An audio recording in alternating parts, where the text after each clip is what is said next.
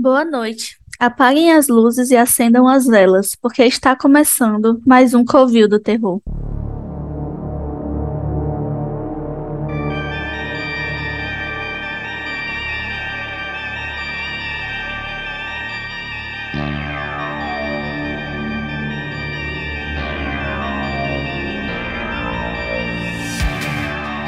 Meu nome é Newton Vieira e eu já tô com meu rolo de pano aqui do lado porque vai ser rasgação de seda. Eu sou Germano Marques e Alexa, toca Small Town Boy do Broski Beach. E aqui é a Grazi Araújo e finalmente fizeram um filme pra nós, as invejosas. é, então, gente, surpreendendo a todos, no mesmo ano de estreia do aclamado X, o T.I. West lançou Pearl, e é uma prequel que mostra a juventude da vilã de X, a Pearl, e o seu sonho de se tornar uma grande estrela, que assim como a Maxine de X, não aceita uma vida que ela não merece. Make me the biggest star the world has ever known, so that I'll make it far, far away from this place. Então, Germano, vamos começar essa rasgação de seda. O que foi que tu achou? Então, a princípio, eu tava com muito medo, muito, muito medo mesmo. Até quando saiu o trailer, eu tava com medo, eu fiquei com muito medo, porque eu sou das pessoas, e assim. E aí, talvez, eu vou dar o benefício da dúvida de que seja isso que aconteceu com o T.I. West. Mas eu sou das pessoas que eu acho que, assim, quando uma coisa é grande, porque ela tem o propósito de ser grande, Tipo, na minha cabeça eu idealizei tantos capítulos, eu idealizei tantos filmes, eu idealizei tantos livros. Show, massa. Que é, por exemplo, o, os criadores de Dark, vai sair a série nova deles agora, 1899, e eles já disseram, assim como Dark, será uma série de três temporadas. Então, quando o, o criador do conteúdo ele já tem em mente o projeto, para mim faz é ok. Agora, sendo uma cria de slasher, né, como a gente é, a gente sabe como pode dar muitíssimo errado quando as pessoas começam a fazer filme porque vem aclamação e lucro. Então eu fiquei, putz, será se ele vai fazer essa prequel porque é que foi muito aclamado e foi sucesso de público e tal. Será se isso vai rolar? E aí, agora, no processo de, de lançar é, Pearl, ele já confirmou que vai ter a sequel de X, que é Maxine que é a, a, vai ser a sequência do, do X, a sequência direta do X. Então, eu vou dar o benefício da dúvida para ele de que ele realmente já tinha planejado ter o começo, ter o, ter o passado, o presente e futuro. Fui assistir já com expectativa baixa, porque eu tava realmente com esse medo. E aí eu vou começar logo por o único ponto negativo, assim, que eu tenho do filme é que por algum motivo, talvez as cores, a escolha de filtro na edição, o filme não me passou a vibe de ser, tipo, na década de 1910, final, quase 1920. Não sei, eu acho que as cores e o filtro estavam muito parecido com o Jax, que era nos anos 70, e de repente isso me deixou meio. um motor meio que perdido no tempo aqui, quando que está rolando. É, amigo, eu acho que o que situou foi as roupas. Realmente não, não tinha nada no, na caracterização, dentro do cenário, na minha opinião, assim, que remeteu a, a, a, essa época. Eu acho que o que puxou mesmo foi mais o figurino. Ah, é, tipo, figurino, uso de, de carroça e tal, essas coisas. É, e aí o filme, como a gente falou, mostra é, essa juventude da Pearl que naquela cena icônica, né, da, da primeira morte do X, ela tem um momento ali de se ver no espetáculo e tal, e aí a gente é apresentado para essa Pearl é, jovem, muito sonhadora, que assim como a Maxine, sonha em ser uma grande artista, ela não quer ser uma fuck sex symbol, ela quer ser mesmo só uma, uma dançarina e tal. Na verdade, a princípio, ela não sabe o que quer ela tem é, o marido dela, o Howard, que é o, o, o, outro idoso que a gente vê no X. Ele foi convocado para a Primeira Guerra Mundial. A princípio, ela não sabe muito bem o que quer. Ela tem. É um filme que falou muito comigo e provavelmente falou muito com a Grazi, e provavelmente também falou muito com o Newton, porque ele é um filme que ele passa muito a ânsia do jovem que vive preso em uma cidade pequena para desbravar o mundo atrás de oportunidades. Porque assim, a gente mora em Teresina, e Teresina é uma capital, é a capital do Piauí, mas assim, é uma cidade muito provinciana, em que você só consegue as coisas se você tiver dentro dos círculos sociais certos, se você tiver os parentes certos, você meio que já nasce com a sua vida programada, dependendo de como, onde você nasce e com quem você se relaciona. Então, aqui em Teresina é muito comum, não só aqui em Teresina, em várias cidades, às vezes até em São Paulo as pessoas sentem isso de ir para um lugar maior ainda.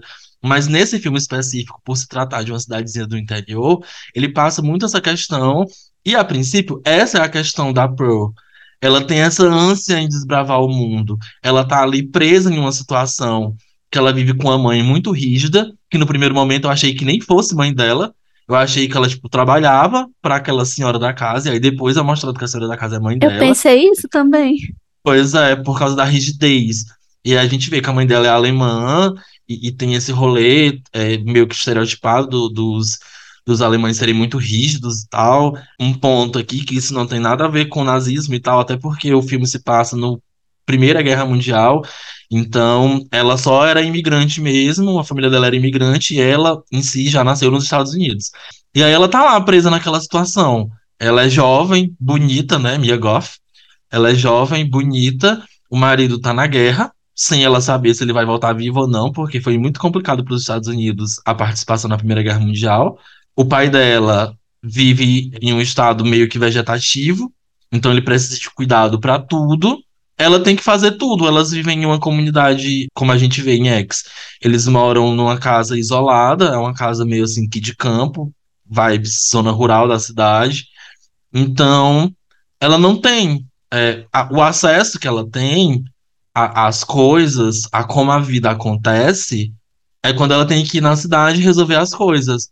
E aí, uma dessas idas à cidade para pegar um, um tônico, um remédio para o pai dela, ela aproveita o troco e ela vai no cinema.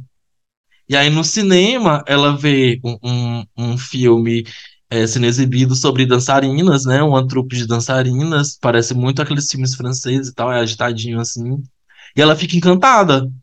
Ela é isso que eu quero. É, é isso que eu quero. E aí ela começa um flerte com, com o, o projetista, que é gatíssimo, inclusive. Eu nunca- Inclusive. eu não lembro. Eu não lembro de ter visto aquele cara em outro filme, mas nossa, gatíssimo. Rola isso. E aí chega a, a mãe dela é muito orgulhosa, como a gente fala. Novamente, esse é um filme muito curto. é, ele tem ele sua uma hora e vinte e pouco, uma hora e meia também. Então a gente não vai se estender falando muito sobre o plot do filme, mais sobre as coisas que a gente achou mesmo, nossos pontos. É, a história em si ela acontece de forma bem rápida. E aí ela volta pra casa com isso na cabeça. Mostra já ali um pouco no começo. é, ela matando um ganso assim sem piedade, porque o ganso tá onde não deveria estar, e alimentando um dos jacarés, que é um ponto chave no X, é, essa questão dos jacarés que ficam ali no pântano. A gente tá falando de Texas, ali o sul dos Estados Unidos, região pantanosa, e aí ela fica nisso, né, de nossa, assim como a Maxine, eu tô vivendo uma vida que eu não mereço e isso não é legal.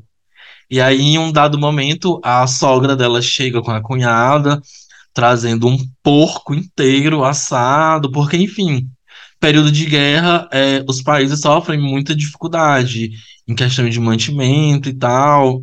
E elas meio que viviam da terra, e a terra também já, já não estava meio que dando muita coisa ali para elas. Elas viviam contando moedas, ainda mais porque tinham, tinha ali a questão de um, um pai muito doente. E aí essa cunhada dela fala, ó, domingo vai ter um grupo de, de teatro, assim, uma trupe, uma coisa desse tipo, mais ou menos, e eles vão estar fazendo audição para dançarinas, e eu vou, vamos. E aí ela fechou, é nós. Assim, aquela coisa do filho que tem mãe rígida, que, que, que topa o rolê sem perguntar pra mãe, chega na hora, a mãe olha assim, não. E ela já é repreendida por isso da mãe desde o princípio, que ela tava experimentando um vestido bonito da mãe, e a mãe dela dá um carão nela assim, de como assim você tá experimentando minhas coisas? Foi Uhum. esse ponto, inclusive, que me fez achar que a, aquela mulher era patroa dela e não mãe. Porque, tipo, fiquei. Gente, como assim? Já cortou as asinhas da bichinha. Sim. É, Mãe ou hater. É. E aí tem, tem umas referências visuais, assim, ao Mágico de Oz. A própria roupa dela no começo, branca com azul, a questão dela ser meio sonhadora e tal. E aí é, tem é, é, essa questão sexual da personagem, que a gente, que até virou meme outro dia, que as duas grandes vilãs da A24 desse ano foram ela e a Jobu Topak, de Tudo em Todo Lugar ao mesmo tempo.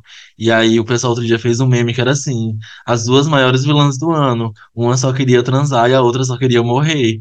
E aí, e aí no caso, quem só queria transar era a Pro velha. E aí nesse filme já mostra como ela tem essa questão sexual muito forte. Até por, enfim, por o marido dela tá, tá fora. É, a questão da masturbação feminina ser um tabu até hoje. Aí você imagina, tipo, mais de 100 anos atrás. Hum, Então, tem- ela tem essa tensão sexual com o maquinista, que ela desconta no espantalho, que aí é uma coisa que, que remete ao Mágico de Oz também. Ela tem esses rompantes de raiva. E aí eu acho que não chega nem a ser psicopatia, porque tem muitos assassinos de, de, de filmes e tal. E aí aqui não tem ninguém psicólogo nem nada do tipo. Sim. Aqui a gente tá falando com a experiência mesmo de consumir true crime, consumir terror. Tem muitos assassinos de filmes e tal, e que eles são psicopatas, realmente, tipo o Norman Bates, que hum, ele mata, tipo, fica subentendido que ele matou até a mãe e tal, e ele não tem, não, não tem sentimento e tudo mais. O Jason, por exemplo, não pode ser, ser um psicopata porque ele mata por, por a questão da mãe dele pra vingar a mãe. Então, assim, ela tem esses sentimentos, ela tem sentimentos muito fortes. Então não seria uma questão de psicopatia, porque as pessoas entendem muito, as pessoas associam muito a violência e a matança com psicopatia. Mas ela tem, ela tem o carinho, ela tem a empatia, a empatia entre aspas, né? Mas ela tem o carinho, ela só é muito, ela tem esses sentimentos muito aflorados. É, e, e também psicopatia é um, é um espectro, né? Assim como várias, como vários outros diagnósticos, né? Para ser dado o diagnóstico de psicopata, há todo um espectro a ser considerado, né? Pessoas que têm, que podem ter, na verdade, é, alguns traços que estão um pouco dentro desse espectro de psicopatia. Isso eu tô falando pelo, por podcast de True Crimes que eu escuto e por ver vídeos de, de psicanalistas falando essas coisas. É, eu gosto muito de saber sobre isso. E são traços também. Não quer dizer que porque a Ah. fulano tem um traço que está dentro do espectro, que fulano é 100% e, ou é um psicopata, sabe? E Exato. Os transtornos de personalidade têm muito isso. Às vezes a Hum. pessoa tem traços, chega a ter traços fortes, mas ela não tem o transtorno em si. É como toque, por exemplo, também. Tem gente que tem traço Hum. de toque, mas não chega a ter o toque. É, porque, por exemplo, é, ela começa com é, matando os animais da, animais da fazenda, né? Com requinte de crueldade, né? Isso é um dos traços do espectro é, de psicopatas, mas isso não coloca ela completamente dentro do espectro, né? Porque o outro traço, por exemplo, que o Germano estava citando, que é a ausência de culpa, a ausência de, de, de, de tristeza ou de sentimentos, a Maxine já não tem. Ela, ela tem em excesso, ela sente. ah, aliás, a Pearl. Ela sente muito, né? Ela fica triste quando, quando ela faz, ela, ela fica em choque quando, quando ela faz. É, então, isso já, já não entra na caixinha do psicopata, que é gigante. Mas ela é muito fofa. Ela é uma personagem muito fofa. Isso é estranho, mas ela é. Você Sim. se identifica com ela, porque ela é muito filme- fofa. O filme funciona pra criar empatia com ela. Você cria demais a empatia com ela. Porque no, no, no X você fica, né? Que velha desgraçada do caralho. É, mas você cria muito, o filme cria muito, faz você criar muita empatia com ela. Porque ela é a Dorothy do Mágico Oz, basicamente. Ela é Sim. muito sonhadora. E, e pra gente, especificamente, que tem aquela questão ali de que quer ter um mundo maior pra desbravar, a gente Hum. termina se identificando mais ainda com ela, se apegando mais ainda Sim. com ela. E ela é ingênua, ela Então, tem assim, uma pra- ingenuidade de, de achar que as coisas vão acontecer magicamente, que ela tem aquilo que, que a indústria do entretenimento quer. E É, um ponto que eu queria citar aqui, que inclusive eu confundi os nomes ali, aí eu vou puxar logo esse gancho, que é, gente, Mia Goff, a direção do filme, perfeita, porque não há vínculo nenhum, em momento algum, dela com a Maxine. Assim, você não. Porque é a mesma atriz. Entendeu? É a mesma atriz dentro do mesmo universo. E Com a você. mesma e cor de cabelo e tal. a- isso, e eles conseguiram é, é, separar tanto a Mia Goff na atuação dela quanto quem dirigiu ela, com certeza conseguiu separar muito bem as duas personagens da imagem que ela carrega, né? Porque querendo ou não, você vê uma atriz dentro de, uma, de, um, de um universo interpretando dois personagens distintos, querendo ou não, hora ou outra você acaba percebendo alguns traços semelhantes da atriz ou do ator, da atuação. E eu não vi em momento algum nenhum traço que me lembrou a Maxine. E, e- e eu achei isso tão incrível, sabe? Foi muito incrível. Olha, a Mia Goff, só, só rasgação de seda pra ela. A gata sustentou as duas personagens, inclusive no mesmo filme, né, lá no X, ela sustentou as duas personagens de forma distinta. Em momento algum eu vi se misturando a atuação dela, misturando a- a- a- as personagens ou algum trejeito dela mesmo, que a gente sabe que todo ator e toda atriz tem certos trejeitos, querendo ou não, mas não não teve vínculo nenhum. Eu, eu apartei completamente a, a imagem da Mia Goff desse filme da Maxine lá do X, completamente. E são poucas, viu, que conseguem fazer isso. Um beijo pra Tatiana Maslany, que é a única outra atriz que eu vejo conseguindo. Ícone. Pois é, eu me vi muito assim nela, em muitas situações, tanto pelo que o G falou, quanto principalmente por isso que o Newton falou também, de que ela espera que as coisas aconteçam magicamente. Porque assim, não é que eu espero que as coisas aconteçam magicamente para mim, mas a gente tende a ter aquele pensamento de que, meu Deus, mas eu fiz tudo certo, eu fiz tudo tão bem, por que que eu não mereço ter tal coisa? Por merecimento, eu espero que tal coisa aconteça comigo, ah, porque eu sou merecida. E ela tem muito essa, essa mentalidade, tanto que quando o, projetista começa a ficar com medo dela, ela pergunta: Mas o que foi que você viu? O que foi que eu fiz de errado? Por que que você está com medo? Porque ela tende a se culpar, né? É até assim um ponto que eu me vi nela também, que é a questão dela ter essa insatisfação com a vida pessoal dela. Que ela, ela vê que as coisas não estão indo como ela quer, que ela sabe que ela é merecedora demais, que ela poderia chegar em outros lugares. É realmente não aceitar a vida que ela tem. Isso é uma coisa que ressoa aqui com nós três, eu acredito. Que você tá vendo ali sua vida sendo construída e é totalmente o contrário do que você quer, do que você se vê alcançando. E aí você corre atrás do seu sonho, corre atrás do que do que você acredita que é o que é o certo para você, faz das tripas coração para isso ser atingido, não importa que tipo de recurso que você tenha, porque no nosso caso, eu acho assim que a gente foi privado de muita coisa, né, por fatores externos, e com o que a gente tinha, é que a gente foi chegando longe na vida, foi conseguindo fazer as coisas, e eu não sei o Newton, assim, porque eu não conheço tanto da vida pessoal dele, mas, por exemplo, eu e o Germano, a gente teve até uma criação meio parecida, assim, a gente, até nos irmãos, assim, o gênero dos nossos irmãos, os anos que eles nasceram, a gente é muito, assim, semelhante. Sim, é Chega. muito, muito, muito parecido. É, chega a ser uma coincidência assim louca. E nessa questão também a gente foi parecida na criação de que nossas mães nos criaram e usaram da nossa ajuda para criar nossos irmãos.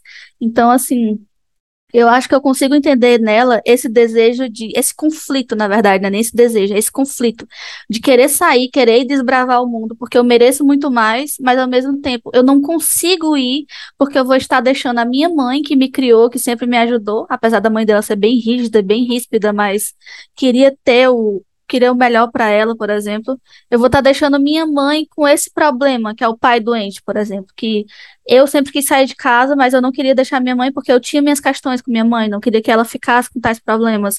O G também, eu acredito que por alguns motivos, a mesma coisa. Tem algumas coisas que a gente não consegue abandonar. Então eu me vi muito nela, assim. E assim, com a minha vivência de mulher, tem uma síndrome, né, que o pessoal fala, que eu acho que se aplica a alguns homens mais sensíveis, não a todos, porque a gente sabe muito bem como é que homens são criados, né? Por mães, mas é a síndrome da filha mais velha ou a filha única, que é justamente essa mentalidade que a mãe se apoia na filha mais velha ou na filha para ajudar a cuidar da casa, para ajudar a cuidar dos irmãos, e aí a criança ela sofre uma adultização, você é forçado a adquirir responsabilidades que não são suas. E assim você cresce um, um adulto revoltado, você cresce um adulto insatisfeito, você passa pela adolescência tardia, que foi até um ponto que a gente comentou no, no outro episódio porque você se vê sendo. Como é que eu posso falar? Ai, meu Deus. Você se vê tendo as decisões da sua vida sendo tomadas por outras pessoas e não por você. Então, é, chega um momento que a gente tem que tomar as rédeas da nossa vida. Então, por isso que eu me identifiquei muito assim com ela, sabe? Ela passou assim eu até falei brincando, ah, é um filme para nós invejosos, mas não é que seja uma inveja dos outros, e sim um sentimento que a gente tem de eu quero isso também, porque eu também mereço ter uma vida boa, eu também mereço ter o que eu quero. É, Grazi, porque me deu depressão. É, mas. Não, mas é, é real isso. E, e, essa, essa culpa que ela sente, né? Do o pai dela, é, ele tá em estado vegetativo, né? Em cima de uma cadeira de, de rodas e tal. E, e esse, essa ânsia que ela tem é, é, misturada também com a culpa. Eu acho que em algum momento ela fala isso também sobre isso, né? Tipo, a culpa dela de deixar a mãe dela naquela situação com o pai dela. E nessa situação, nessa situação que a Grazi fala também sobre é, ter que corresponder a, a uma certa cobrança indireta, né, desse, dessa ajuda e desse cuidado, no caso do Germano e da Grazi, com os irmãos e quem vive essa, essa realidade, é, e, e, e às vezes o que também pesa é as circunstâncias, o que vai acontecendo na sua na vida que vai te empurrando mais ainda para essa responsabilidade que nem era sua, mas que a vida vai te empurrando para essa responsabilidade, sabe? É, é muito louco, eu não, não passei por essa situação, mas eu tenho amigos também que é a mesma situação, que foram, é, que são irmãos mais velhos, né? E que foram criados só pela mãe, e a mãe tinha que trabalhar, então, tipo, não era exatamente uma cobrança da mãe, era, era a circunstância que levou também é, essa pessoa a, a, abraçar uhum. essa, essa responsabilidade, porque comigo, não tinha comigo outra foi pessoa. Exato, comigo foi exatamente assim. Minha mãe nunca chegou para mim e disse assim: ó, teu pai largou a gente, agora somos só nós, eu tenho que fazer alguma coisa e você agora tem essa responsabilidade, tem que me ajudar a cuidar da casa dos meus e dos teus irmãos.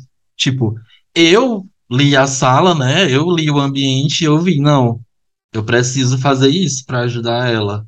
Eu era maduro o suficiente na para minha idade na época para entender isso. Então, assim, nunca foi exigido de mim diretamente, nunca foi pedido para mim, demandado de mim. Mas, indiretamente, eu sabia que era uma ajuda que seria bem-vinda, que era uma coisa que, que seria bem-vinda. Então, realmente, foi esse, esse caso no meu específico. Sim, e a pra personagem, né, no caso pra, pra Pearl, além de ser circunstancial, a mãe dela cobra isso diretamente dela. Inclusive, é uma grande bitch em uma das cenas. Ela é uma grande escrota em uma das cenas, né? Que é justamente na cena que a, que a Pearl fala que quer ir fazer a audição, que quer ir fazer o teste, e ela joga tudo na cara dela sabe? É, é, é, esse momento eu fiquei assim, gente, que mulher filha da mãe. Porque ela, ela já começa o filme, como o Germano falou, desde o começo do filme, ela é muito fria, a, a Pearl, você vê que ela foi criada num ambiente onde não tem acolhimento, onde não tem um afago, onde não tem, é, é, onde não tem nenhum, nenhuma linguagem de amor ali, sabe? Porque tudo bem, tem, tem famílias que realmente minha família não é muito de abraçar. Eu comecei a abraçar meus pais depois de adulto, sabe? A minha família não é muito de toque, não é muito de abraço. Eu e a minha, e a minha irmã, eu e a minha sobrinha, até hoje, porque ela, ela tem uma diferença de idade de sete anos de mim, até hoje, eu, a gente não consegue se abraçar no dia do aniversário para dar parabéns. Sabe? Não, a gente não. E é muito estranho. Vou romper essa barreira. Mas é, é porque pra gente é tão forte essa ideia, da, essa, essa, esse costume da gente ter sido criado nesse ambiente onde não havia o afago do toque, haviam outras linguagens de amor. Cuidado, tempo de qualidade. Mas o, o, o toque físico não tem. E eu descobri que eu gosto de toque físico, mas na minha criação, eu fui levado a não dar importância para isso, ou a achar que é invasivo, abraçar, nananã. E, e, isso me tocou muito no filme. Eu fui percebendo que no ambiente onde, onde essa personagem tá, cresceu, provavelmente, desde quando ela era criança, com certeza, não havia nenhuma demonstração de afeto, de carinho, de nada. E aí a mãe dela, além de não demonstrar, né, de forma alguma um afeto, ela ainda joga em cima dela toda essa carga, né, que também está nela, porque tem uma cena que, que também me, me sensibilizou bastante, que é a cena da mãe dela chorando na cama, né, que é com certeza super infeliz com a vida que leva, né, porque a mãe dela também nem tá fazendo o que quer, a mãe dela tá ali trabalho braçal na fazenda, cortando lenha, provendo a, comida da casa, sustentando o marido que tá inválido, sabe? É, mas ainda assim, ela meio que joga muito disso em cima, em cima da Pearl, sabe? Eu, eu, eu levei um pouco por esse lado, que ela joga muito da frustração dela em cima da Pearl. Eu acho que é até comum, assim, vocês falar. Eu não sei se foi nesse episódio que a gente falou, que, ou se alguém ainda vai falar, se, se alguém ainda for falar, pode até pegar o gancho em mim. Que a gente vê muito a mãe, a mãe da Carrie nela. Que é tipo assim, uma velha amargurada, frustrada, que porque a vida dela não deu certo, a do, do outro também não vai dar. E o outro sendo a própria filha, entendeu? Ela até fala que não é sobre você querer ter a vida que quer, é sobre você fazer valer com o que você tem. E aí, tipo assim, Isso. assim, ela, ela não vê um crescimento para a filha dela, ela não vê a filha indo desbravar o mundo, tendo uma vida boa, não. Ela quer prender a filha para ela ter o mesmo estilo de vida que ela teve. Uhum. E se eu não me engano, isso reflete até no X, porque a Pearl vai ficar repetindo essa mesma mentalidade. Ela não quer que a Maxine tenha a vida que ela não teve. Ela se revolta e se frustra no mesmo pensamento. Ah, mas por que, que o outro pode, o uhum. outro tá tendo, tá tendo essa chance, e eu que sempre me esforcei, sempre fiz por onde, não tenho também? Sim, e essa questão da mãe da Carrie, eu até tinha pautado aqui, é muito isso. A mãe da Carrie se apoia na, na religião, né, pra, pra poder oprimir a filha, enquanto a mãe da Pearl se apoia na situação do pai dela, enfim, na situação que elas estão vivendo para oprimir a filha. Porque o que a, a, a Pearl faz já é mais que suficiente para ajudar na casa, né? Enquanto a mãe dela tá cortando lenha, tá fazendo tal coisa, ela cuida do pai. É desnecessário essa opressão. Essa opressão é desnecessária. O, o, a situação dela já oprime a família inteira. Então não precisa mais uma opressão. E essa opressão da mãe dela, que nem eu falei antes, fica muito claro que é puramente frustração. É pura frustração. Ela chora na cama à noite, ela não fala, não se abre com a filha, não fala, sabe? E a Maxine, oh, e a Pearl vai ali dentro da cabeça dela criando um outro mundo, né? Dentro da cabeça dela, ela tem esse lugar de fuga. Dentro da cabeça dela, ela pode se tornar uma estrela. Dentro da cabeça dela, ela quer mais. Dentro da cabeça dela, ela tem potencial. O potencial que a mãe dela não vê nela. O potencial que a mãe dela não enxerga ou não fala, sabe? Então, é, é fica esse embate entre também tem a questão geracional, é, nem geracional, mas a questão da época mesmo, né? Uma mulher que deixa a família naquele tempo, que é casada, porque a Pearl já é casada, né? O marido dela tá na guerra. Uma mulher que abandona a casa, que vai em busca de, de ser.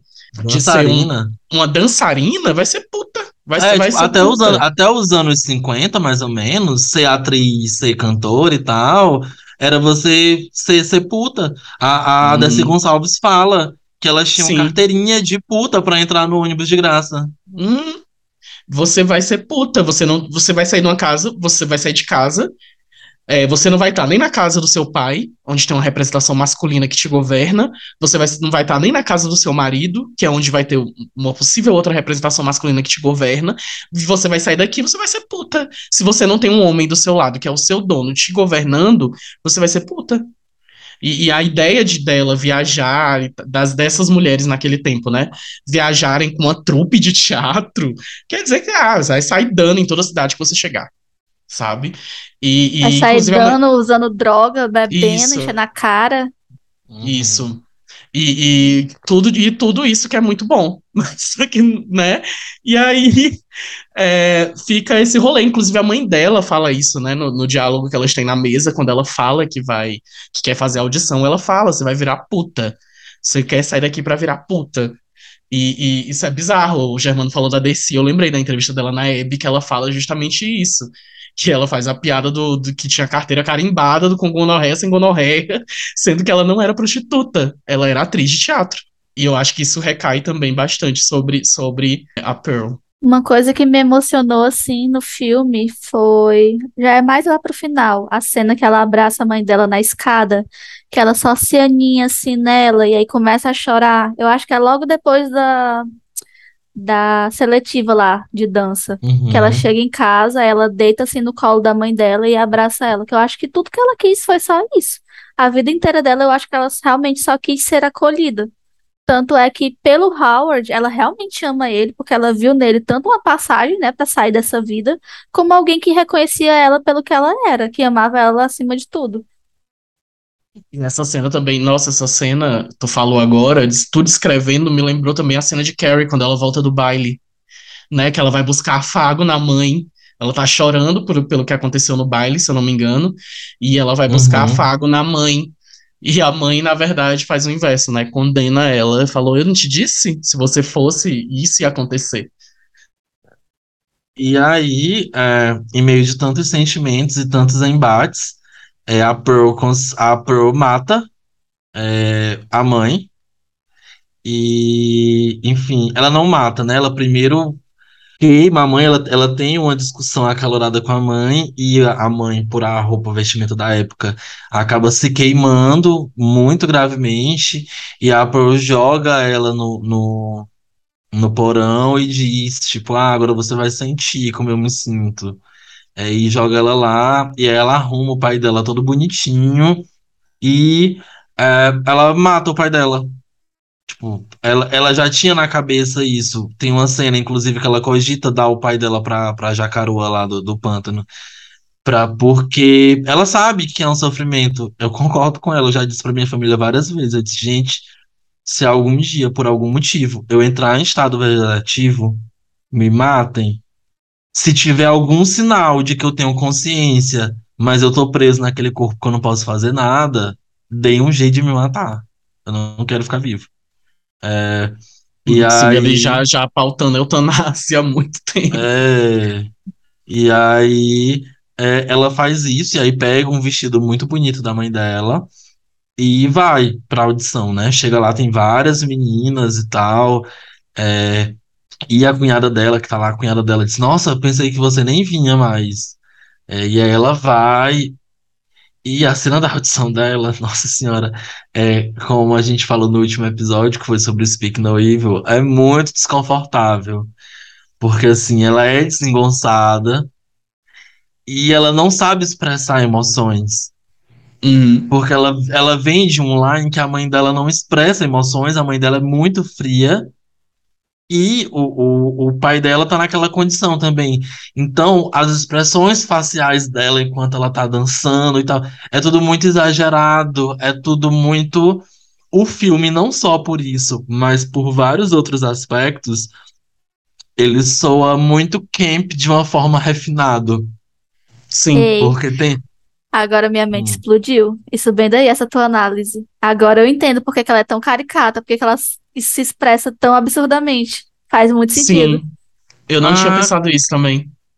Eles viviam isolados e ela Hum, não tinha referência de emoções, tipo, não tinha televisão pra hum, ela ver como as pessoas se comportam.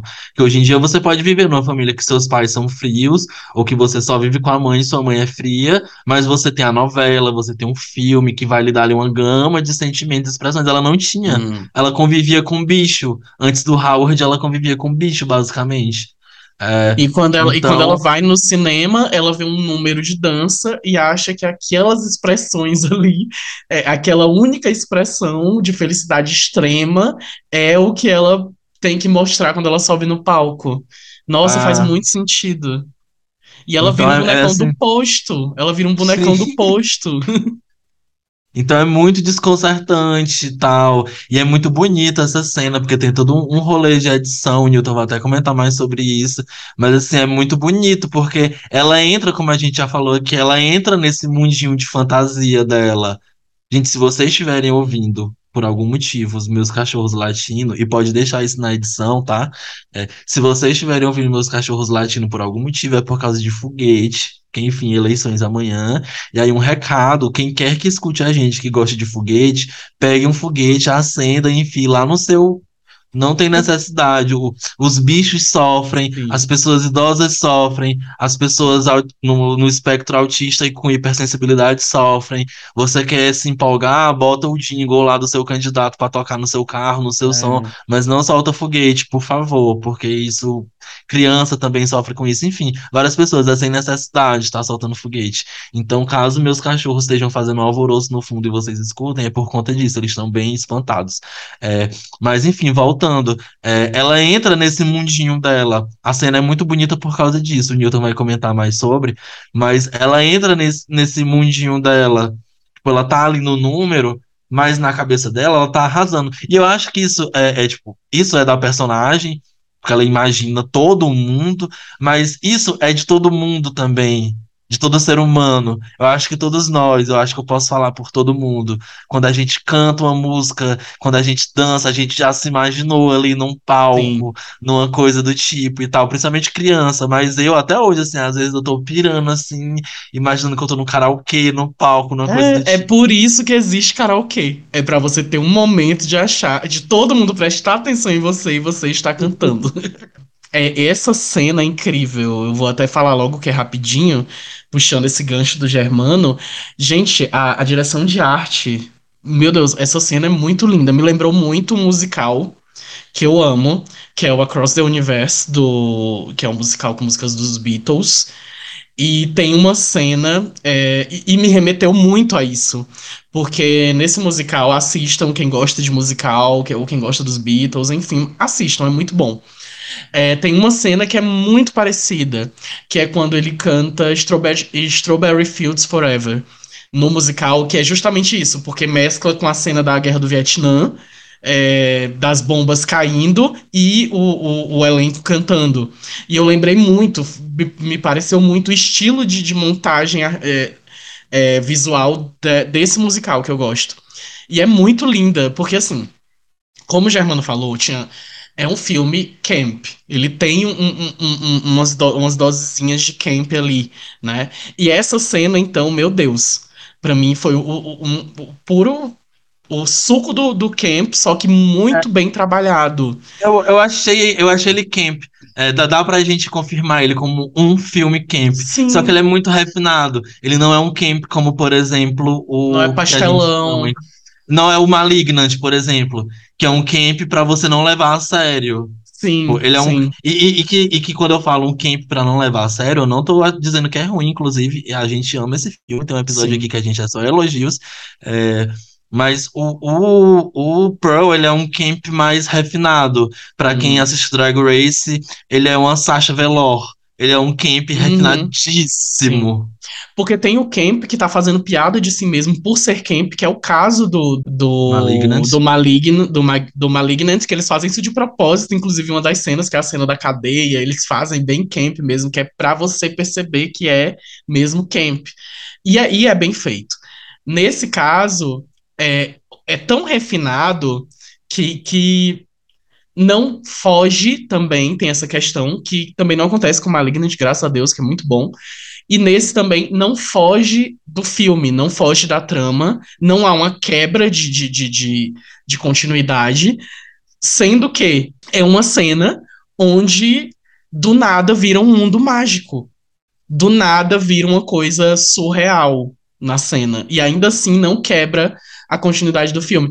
E, e isso é. Gente, isso é, é, é, é de um sabor. é muito bom. A cena é muito bonita. É, é divertido. É muito divertida essa cena dela dançando, apesar de ser, né, um pouco triste. Porque aquilo é só a cabeça dela se imaginando dando um grandíssimo show. E na verdade ela tá sendo um boneco de posto em cima de um palco.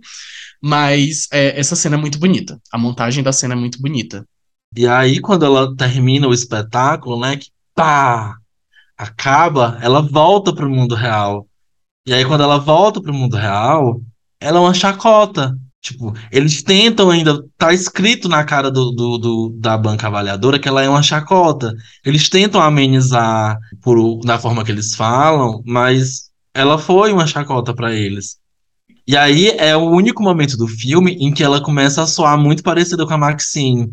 Porque ela se desespera e ela começa a gritar: But I'm a Hum. star! I'm a star! I'm a star! E aí essa parte ela lembra muito a Maxine. É o único momento do filme em que Hum. você faz um link entre as duas. Hum. Eu lembro dos. E você já deve ter percebido pelo Twitter os vários memes que geraram, né? É, ela chamando a Emma Stone por causa do sotaque, né? Emma Stone, Emma Stone. Mas, É. olha, é, eu não fiz esse link dela com a Maxine. Talvez porque eu assisti X há muito tempo. Eu sou muito fácil de esquecer as coisas. Mas talvez se eu tivesse assistido, talvez eu fizesse esse link. Ah, eu não lembro. eu, eu fiz o link por a coisa de eu sou uma estrela. A certeza que ela tem Ah, de que ela é uma estrela. Uhum. É. Sim, e E aí, ma- mas que é, como a gente falou, uma certeza na cabeça dela. Só, só no mundo só existe É. ela e, o, e, o- e aquele meninozinho do Ídolos que ia revolucionar a indústria fonográfica. É, o Moon Jun-pyo. E aí ela volta pra casa e, e a, a cunhada volta com ela. é, e a cunhada não fala nada sobre o resultado. E a gente não sabe como foi que se deu o resultado de fato. Pior Eles que a gente imagina, né? Pelo que eles É, a querem. É, por puro perfil que eles querem e que eles falam pra ela que eles querem, a gente imagina que a cunhada dela pode ter sido escolhida, mas a gente não, a gente não tem essa certeza, a gente não tem essa confirmação. Que aí, assim como a gente falou no episódio de Speak No Evil, é uma coisa muito boa porque abre brecha pra gente imaginar caminhos.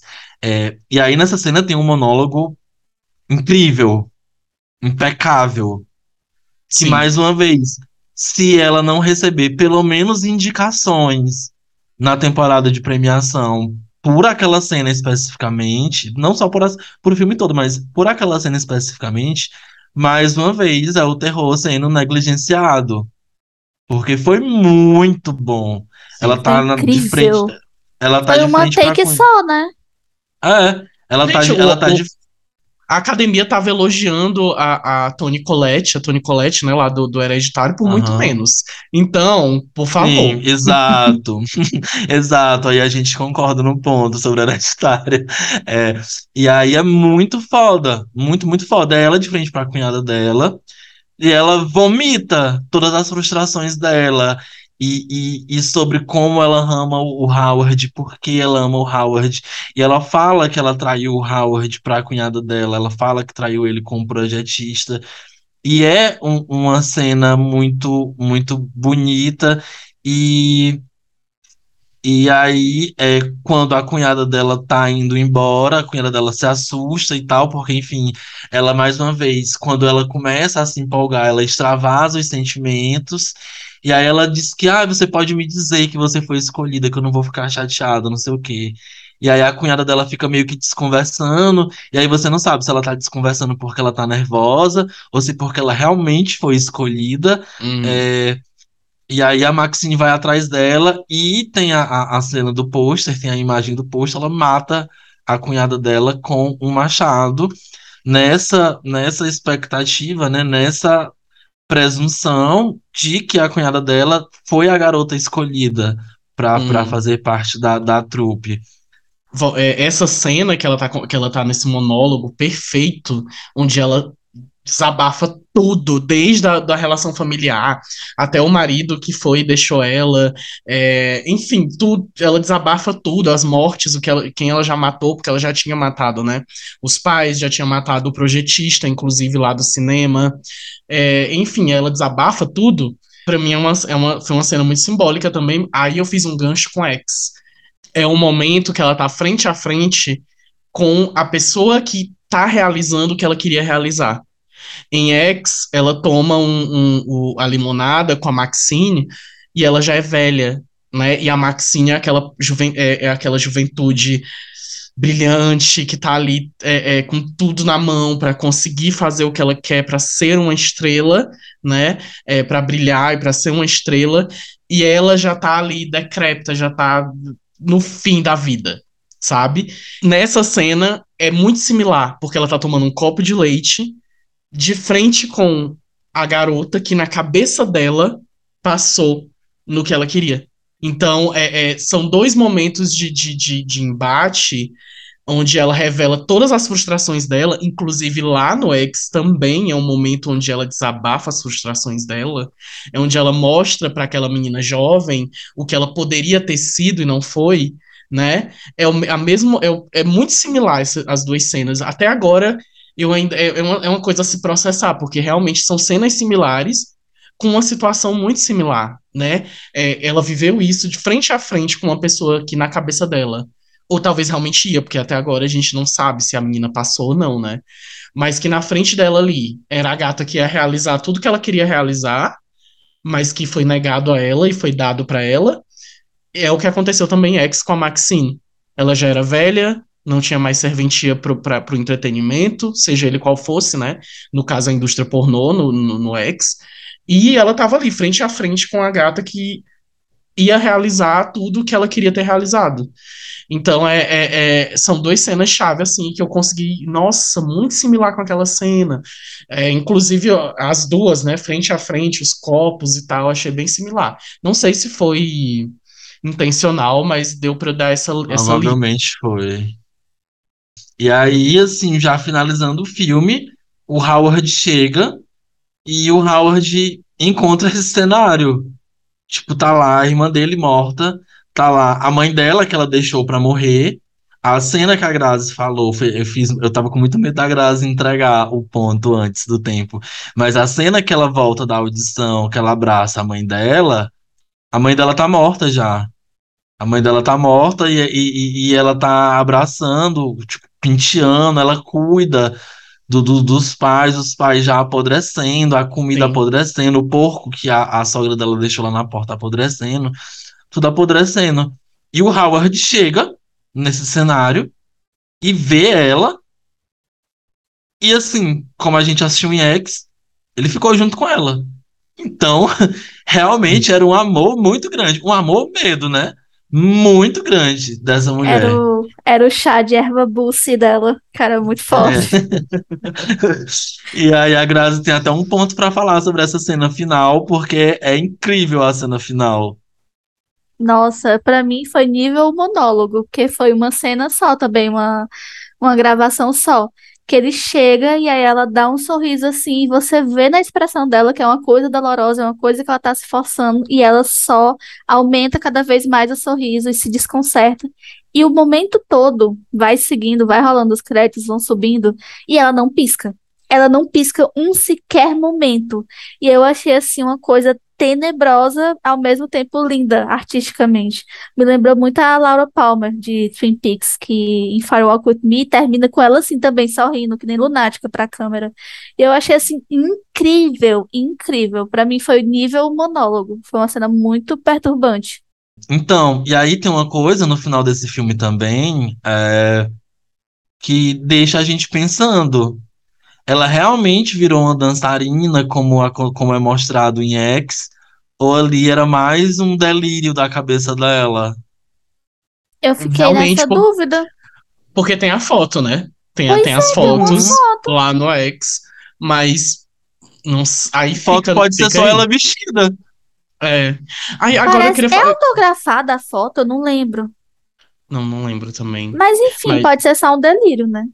É tal hora ela, ela delirou na, na audição, quem depois, então, né, talvez ela tenha achado esse lugar de, de refúgio dentro da cabeça dela, onde ela é uma grande estrela, né, e ficou nesse é, devaneio. Tidinha.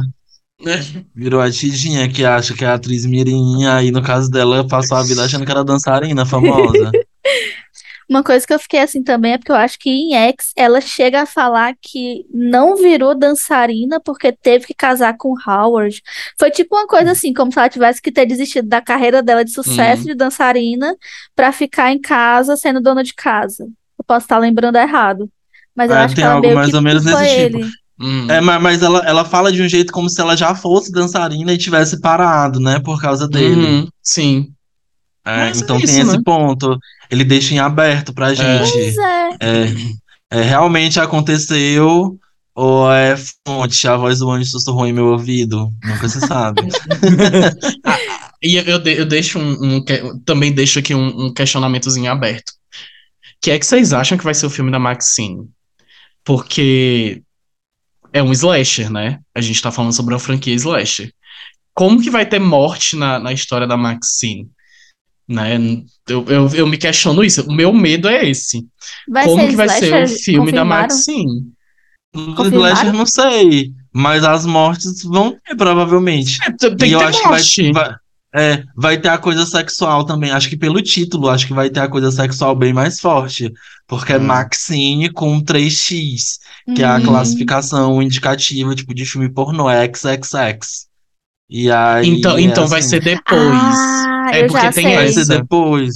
É- Vai é ser porque eu- depois. E a logo é bem oitentista. Ah, Então, a- dá a entender que é tipo como se fosse ela com carreira estabelecida já. Ah, tá. Porque, porque eu tava entendendo que ia mostrar, porque no X mostra o pa- pai dela, que é pastor na TV. E aí eu pensei que ia mostrar a história dela antes também do acontecimento na- no Uhum. rancho.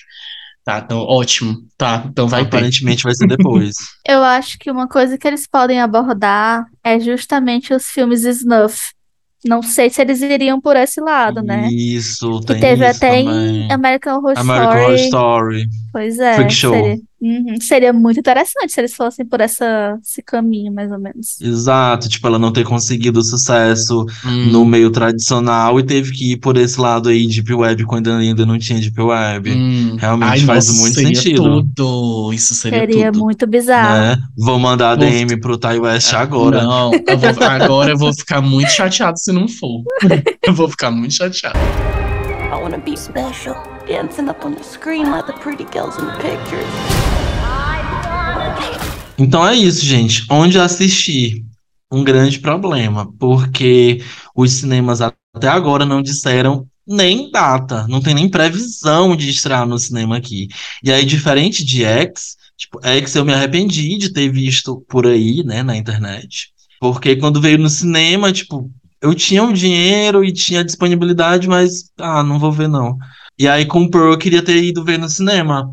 E eu terminei até para gerar esse conteúdo para vocês, eu terminei tendo que ver por aí na internet, porque a, a produtora que vai trazer para o Brasil, no caso, né, que vai fazer o, o trabalho de distribuição, de legendar, de dublar, até agora não, não anunciou nem se vai trazer. Então a gente não sabe ainda, porque X teve. Tipo, a gente só sabia que ia demorar muito a partir do ponto que ele foi lançado nos Estados Unidos para quando ele foi lançado aqui no Brasil. Mas com Pearl não tem nem previsão ainda, até hoje, pelo menos, o dia que a gente está gravando. Então, onde assistir aquelas forminhas lá que a gente sabe da internet. E aí agora a gente vai de notas. Tua nota, Newton. Eu dou cinco. Assim como a X, eu, eu fecho com cinco. E eu espero fechar o próximo filme da Maxine também com cinco. Grazi. Ai, eu tô até com medo, porque minha nota já foi um pouco mais morna. Eu gostei do filme, mas como eu sou mais assim pela rivalidade feminina e eu prefiro a Maxine, eu gostei mais de X, eu gostei mais da história de X, eu gostei mais de como a Maxine provou valer, se provou melhor. Aí em Pearl, apesar, Ave Maria, só tenho elogios para atuação, direção, tudo mais. Porém, minha nota é 3,5 até então. Pode ser que essa nota aumente conforme eu for assistindo. Mas pra mim foi um, tipo assim, um 7 de 10. Gostei muito do filme, mas não sei se eu assistiria novamente. E tu, G? Pra mim, é um 4, redondinho, assim. Como a gente falou, eu achei o filme perfeito em tudo. Ele funciona bem como uma prequel. A gente falou aqui anteriormente em outros episódios de uma prequel que não funciona de jeito nenhum, que é o- a continuação, entre aspas, da Orphan. Podre, horrível, não assistam. É, é, ele funciona como uma prequel. Você cria empatia com a vilã, porque a prequel é sobre a vilã tem todas essas coisas técnicas e essas nuances psicológicas no roteiro e esses links. Ele é todo muito perfeitinho. Você pode até assistir ele primeiro do que X, inclusive, dá pra assistir ele primeiro do que X. E é isso, pra mim é um 4, tipo, ele é bom, ele é ok, ele é divertidinho, mas ele não teve um impacto. Eu, eu levei muito em consideração essa coisa do impacto. Não É, teve eu o também. impacto que X teve. Então, pra mim, fica um 4. Eu acho que é porque também, talvez a nota, nossa nota seja menor, porque a gente tende a gostar mais de slasher. E o X é um slasher. O Pearl não, ele é só um filme de terror realmente que conta a backstory da, da Pearl. E então é isso, gente. Você pode encontrar a gente tanto no Instagram quanto no Twitter, no arroba Covil do Terror.